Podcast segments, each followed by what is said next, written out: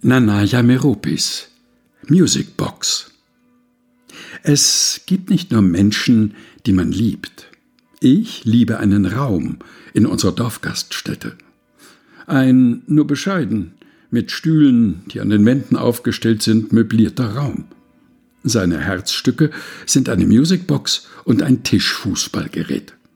Wichtigstes Utensil sind jedoch die Gardinen, die beim engen Tanzen zugezogen werden können. Vor allem an den Wochenendnachmittagen strömen die Jugendlichen aus meinem und dem Nachbardorf hierher und er verwandelt sich in einen Zauberraum. Wir können es kaum erwarten, bis die Mädchen kommen. Wir vertreiben uns die Zeit mit Tischfußballkicken.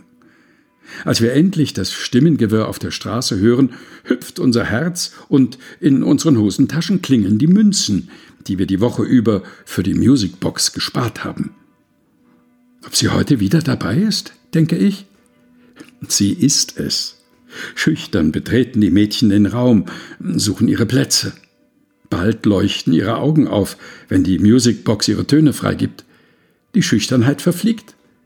Sie schmiegt sich an mich. Gefühle fließen in unsere Glieder, unsere Körper berühren sich. Ihre Haare suchen meinen Hals. Unsere Hände vermählen sich. Ich möchte diesen Zauberraum nie mehr verlassen. Nanaya Meropis Music Box aus Lebenslichtspuren, einem Buch, das ein Geheimnis enthält. Erschienen im Engelsdorfer Verlag. Gelesen von Helge Heinold.